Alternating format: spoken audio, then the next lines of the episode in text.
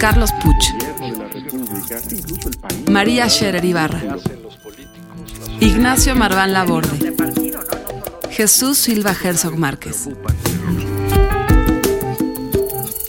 Este era uno de los grandes orgullos del gobierno de Peña Nieto. Gobierno asociado con la corrupción. Es que no sirve para hacer política. En Bote Pronto, un debate sobre la marcha. Bienvenidos al Bote Pronto de esta semana, donde de rebote comentamos los asuntos que más interesan. Tenemos un invitado hoy, Eduardo Guerrero. ¿Cómo estás, Eduardo? Qué, gusto tal? tenerte Qué aquí. gusto. Como siempre está Jesús Silva Herzog Márquez, Hola, Carlos. Nacho Marván. Hola, buenos, buenos días a todos. Yo quiero empezar porque somos generosos con el invitado. Eduardo, si tuvieras que hacer un resumen de los 10 años, eh, empecemos por ahí, después hablamos del general Cienfuegos, pero un resumen rápido de estos 10 años, desde el día que a petición del gobierno de Michoacán, Felipe Calderón decidió sacar eh, pues toda la fuerza del Estado a las calles para enfrentar lo que él pensó que era eh, pues casi la invasión de la delincuencia organizada al país. Pues mira, un presidente que llega al poder y por eh, cálculo político, pero también por exigencia social, lanza una guerra contra el narco, que en un primer momento le sale bien y le trae buenos niveles de, de aprobación, mejora, digamos, supera una crisis postelectoral con la que él entra a la presidencia. Pero bueno, eh, básicamente como no hubo un, diagnóstico, como no hubo previsión, por- como no hubo buena información sobre contra quién se estaba peleando, qué implicaba, qué implicaciones tenía una guerra de este tipo, pues fue como haber entrado a una carrera de Fórmula 1 con una pequeña carcachita a la que le tuvieron que estar cambiando las llantas y el motor en plena marcha. Y seguimos así. Desgraciadamente ha sido una historia de improvisación, de errores, de torpezas, de simulaciones. Y la verdad es que creo que estamos peor que como inició la guerra. O sea que estamos peor que hace 10 años. ¿Pero en qué sentido, Eduardo? Pues mira, con un saldo de muertos impresionante, Primero, son de alrededor muertos. de 100 mil ejecuciones en estos 10 años, ¿no? 10 mil por año en promedio.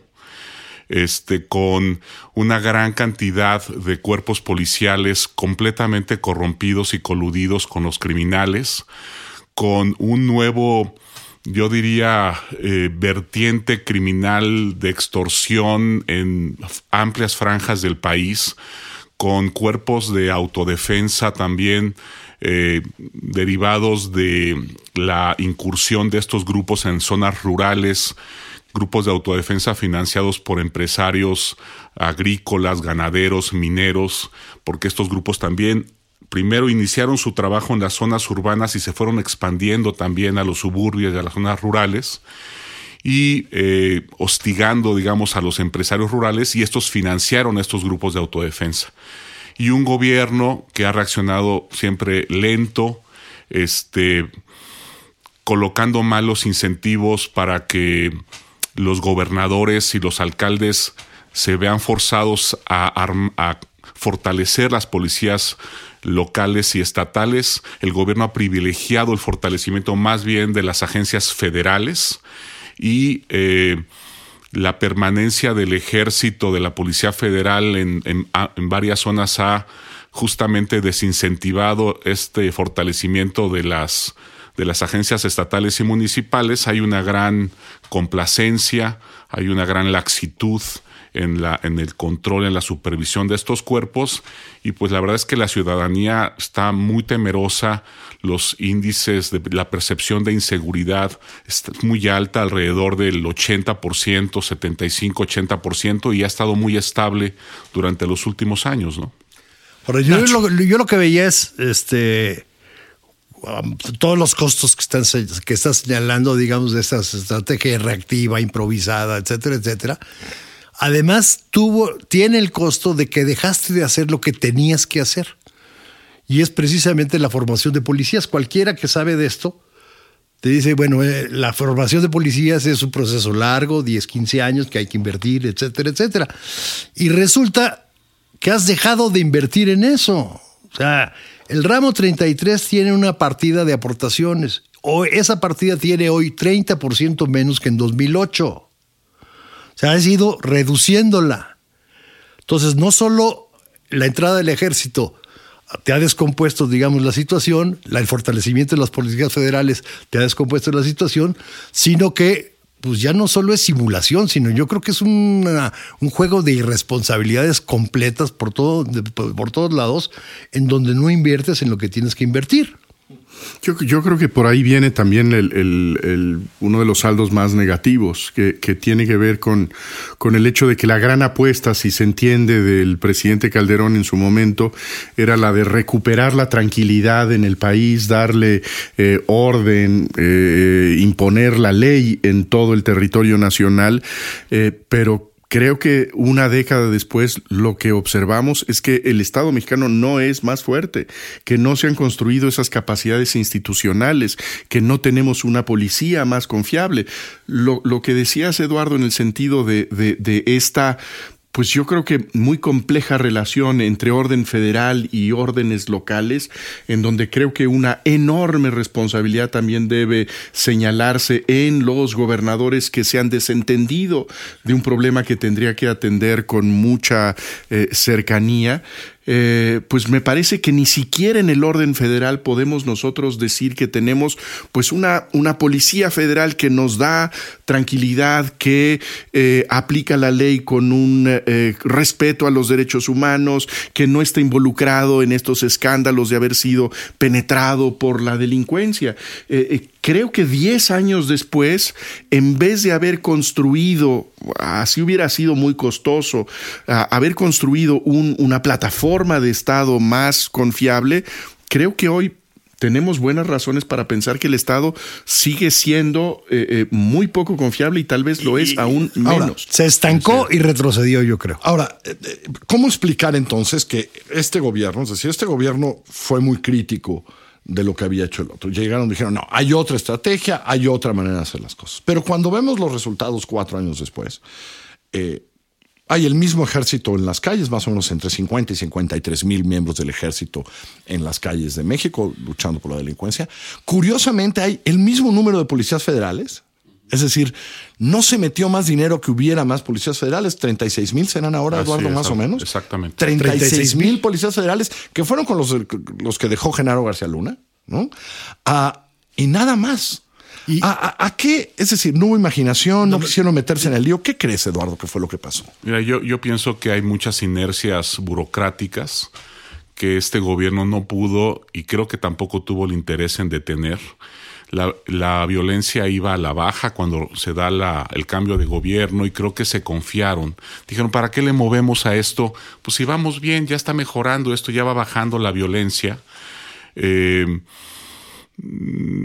es increíble que hasta ahorita, por ejemplo, estemos eh, transformando, queramos transformar la Procuraduría en algo nuevo, en algo distinto, con eh, elevamos mucho la capacidad, elevó Calderón mucho la capacidad de coerción y de arresto del Estado mexicano, pero no elevó, por ejemplo, su capacidad de investigación y de inteligencia, de manera que muchos de estos arrestos que se hacen rutinariamente en México, pues son inútiles porque a los cuatro o cinco semanas de que las personas son arrestadas son liberadas por falta de pruebas. Entonces, eh, y luego tenemos también el problema de las cárceles. Tenemos completamente saturadas eh, cárceles estatales y municipales de criminales de alto perfil que cotidianamente pues eh, se fugan, hacen eh, mitines, motines, perdón, internos, este, o que gobiernan la propia cárcel, ¿no? Yo hay un estancamiento tremendo, o sea, estaba yo viendo, digamos, hay 220 mil policías, ¿no? En total. Son los mismos que había hace 10 años. 40% en la Ciudad de México, 9% en Veracruz y 8% en el Estado de México. Estados muy conflictivos tienen entre 2 y 3% de esos 40 mil. Tienes 40 mil ministerios públicos para 2 millones de carpetas de investigación. Digo, por ineficientes y mal preparados que estén, este, no hay solo, manera. Solo aproximadamente 10 mil policías investigadores, por cierto, que ese es un problema que nos vamos a enfrentar. Pero en este sentido, no sé si puedo hacer un, apunte muy, muy rápido. Creo que lo, que se escucha cuando se hace la crítica a estos 10 años y al inicio de la estrategia de Felipe Calderón, eh, la, respuesta es, bueno, ¿qué querían? ¿Que se cruzaran de brazos? ¿Que eh, entonces Felipe Calderón tenía que ser simplemente testigos, testigo de que se apropiaran del país los narcotraficantes. Bueno, yo creo que lo que se dice es que cuando se actúa, pues hay que pedir que se actúe bien, que haya una estrategia, que haya un buen diagnóstico, que se sepa quién es el, adversario y con qué recursos se tiene. Eh, eh, yo creo que esta crítica no es simplemente eh, el, pedir que no se hubiera hecho nada, sino pedir que, se hiciera otra que, cosa. Fortalezca los recursos, que, que le entregara al Chapo el país. Pues, que fortalezcas los recursos humanos y no que los debilites. Lo que pues estás viendo es un creciente debilitamiento de los recursos humanos. Y aquí es donde quiero caer y hago la pregunta a, a, los tres. Eh, lo que oímos del general Cienfuegos la semana pasada ya lo hemos escuchado. Bueno, de hecho lo, lo escuchamos de su predecesor en el 2010. Hubo iniciativas, lo volvimos a oír de su predecesor cuando se fue, lo oímos del general Cienfuegos al año de llegar, es decir, no es nuevo. Mi pregunta hoy es por qué ahora de repente eh, las, todas las fuerzas políticas, las principales fuerzas, las tres representadas con mayoría en el Congreso, de repente están urgidas de hacer esto que están a punto de hacer, que es discutir una ley que normalice la sustitución de los policías por el ejército. ¿Qué pasó en medio? Eh, ¿Qué creen que pasó? Y ahora, y después hablamos de las consecuencias de si esta ley pasa. ¿no? Ah, mira, yo creo que hubo un jalón de orejas del general Cienfuegos a los legisladores, un tono, un mensaje durísimo hace unos días, y creo que el presidente, que fue el principal destinatario de ese mensaje, reaccionó preocupado porque ese tono no lo habíamos visto así. Y yo creo que el presidente habló con sus eh, jefes legislativos ahí en, la Cámara y les dijo, señores, hay que trabajar en esto porque ya hay un hartazgo y un enojo en las, eh, en, las fuerzas militares. O sea, tú sí notaste que el tono fue diferente. Primero en una conferencia de prensa, cosa que... hasta donde yo recuerdo, Galván lo decía mucho, pero en comisiones del Congreso y les hablaba fuerte. Sí, o en algún discurso el 5 de eh, febrero. Pero, no, pero tiene bastante mejor discurso en fuegos que, que Galván. Pero, sí, es, sí es un tono muy distinto, ¿no? En el sentido de, decir esto ya es insostenible de alguna manera, ¿no? Necesitamos nosotros un Mis respaldo no quieren salir, institucional. Bueno, Mis soldados no, quieren pero, salir. Pero, no solo dijo eso, muy, ¿eh? muy, delicado. No solo dijo eso, dijo toda la otra parte que hemos tratado en la primera parte de, este, de, esta, de esta discusión, que es preparen ministerios públicos, preparen policías. No nada más es un problema de un nuevo marco, un marco más, de más certidumbre. Hagan el trabajo que tienen que hacer y no lo sustituyan con militares. No es esta la, ratificación de que sí fue en esos, en estos términos una década perdida y costosísima. Eh, eh, este mensaje lo que nos está diciendo es no se han construido esas herramientas, esa capacidad humana que hubiera convertido la intervención militar en un eh, eh, episodio momentáneo mientras se construía algo que ahorita ya podría estar dando frutos.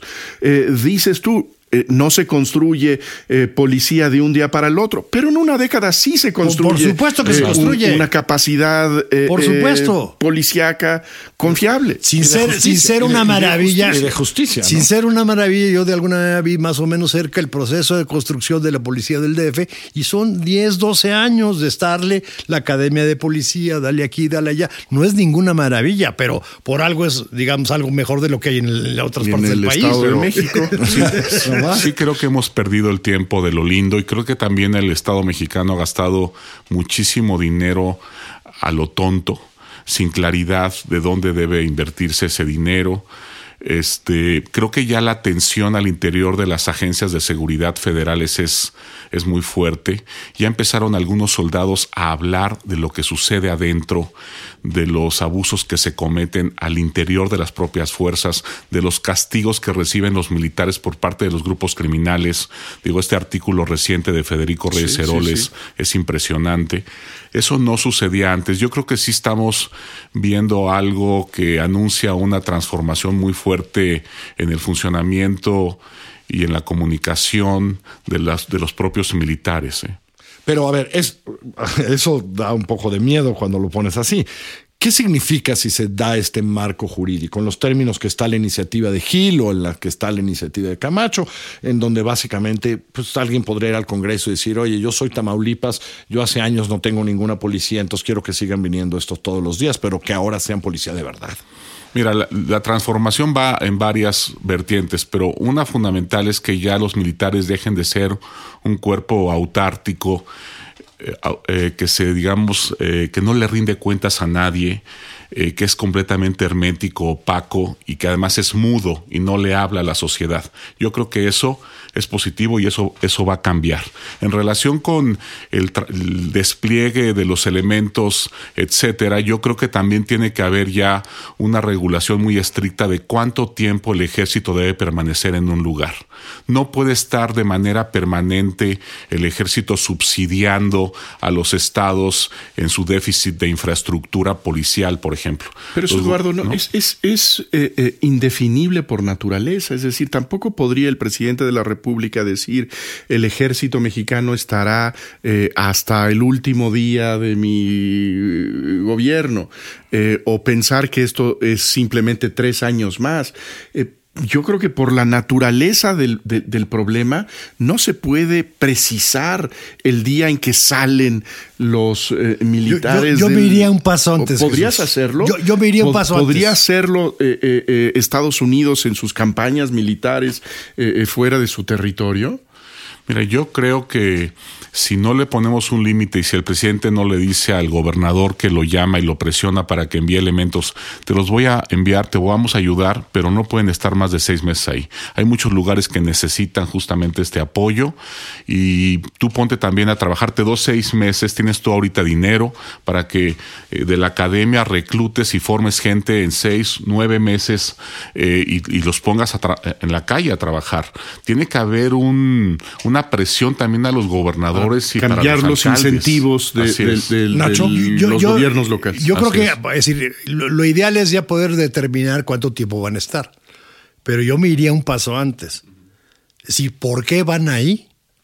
Este, cuáles son las condiciones, cuáles son las reglas claras para que vayan e intervengan en un lugar, en qué zona y bajo qué condiciones. Si tú definieras eso y lo sacaras de la discrecionalidad, ya estás fijando, digamos, reglas, incluso para el propio gobernador, de por qué tiene que hacer su trabajo antes incluso de determinar cuánto tiempo va a estar. A ver, a mí, a mí me, me, gusta la regulación solo en un sentido, en el sentido de que esta no es la voluntad del presidente que dice, ah, eh, secuestraron a tres en Guerrero, ahora vamos a mandar a 1500 a Guerrero. Ah, secuestraron a unos en Michoacán, ahora voy a movilizar. Ahí, va Castillo a Michoacán. No, ahí va tal o ahí va tal. Eso, esa parte me gusta. Lo que sí estoy de acuerdo con Jesús es qué hace Tamaulipas sí. Oiga, presidente, ¿qué cree? Pues sí, usted me dijo que solo seis meses, pero mire cómo está la situación.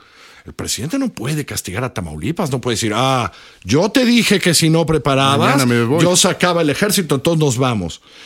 Yo no veo a ningún presidente de la República castigando a Tamaulipas y diciéndole, señores del ejército de la federal, vámonos todos y pues hay que Tamaulipas a ver si lo gobierna quien. Porque otra cosa es cierta, no hay ningún gobierno que haya pedido a la federación que ya se retire el ejército. ¿No? Ninguno. Lo cual, significa precisamente esta perversión de nuestro arreglo federal en que eh, lo que resulta muy cómodo es pedir que vengan eh, de la federación al rescate y los gobernadores simplemente eh, llaman por el auxilio. ¿no? Es eludir la responsabilidad. Pero yo también sí creo que es importante ponerle reglas al presidente de a dónde y cómo van. Recuerda el estudio del, del CIDE, digamos, de el, uso político, el uso político, el uso político partidario de las fuerzas y lo mando acá, lo mando allá y castigo a adversarios de mi partido, ¿verdad? Mira, el gobierno federal puede trabajar en esto de los tiempos, pero además puede generarle varios costos políticos a los gobernadores que no se pueden a trabajar en serio en seguridad. Podría, por ejemplo, estar publicitando los datos de los avances de los estados, digamos, mensual o bimensualmente y diciendo, estos gobernadores están avanzando, aquí hay un trabajo, aquí no hay y generarles un costo, digamos, balconear a los gobernadores que Pero no, no lo hizo Calderón, Eduardo. No, no Calderón lo, empezó a hacer en los últimos tres años diciendo la culpa es de los gobernadores, la culpa es de los gobernadores. Iba y se los decía. Y los gobernadores se rieron de él. Bueno, Peña y, Osorio lo, empezaron a decir tarde, pero lo empezaron a decir hace año y medio o así. Y los gobernadores se han reído de eso. Mm o sea, no veo cómo reacciona un gobernador.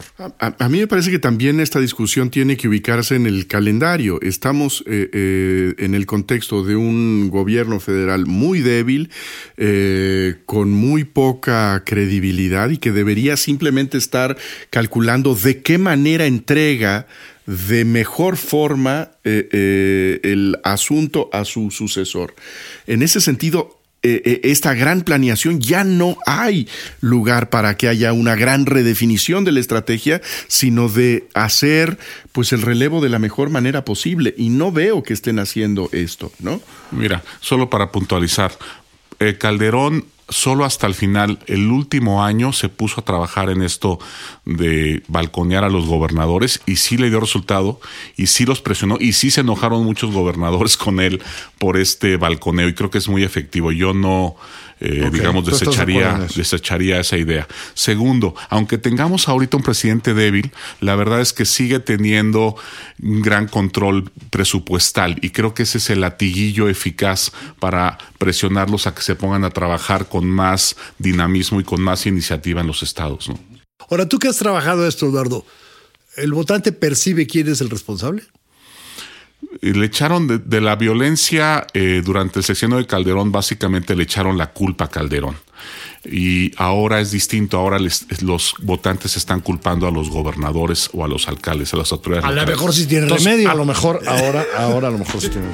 Un placer haberte tenido en Bote Pronto, Eduardo. No, encantado, como siempre. Jesús, gracias. Gracias. Gracias a ti. Esto es Bote Pronto. Nos encuentran así como suena.mx en la tienda de Google, en la tienda de iTunes y en todas partes, en Twitter, en Facebook. Que les vaya muy bien. Yo soy Carlos Puch. Bote Pronto. Un debate sobre la marcha. la historia de México. Bye.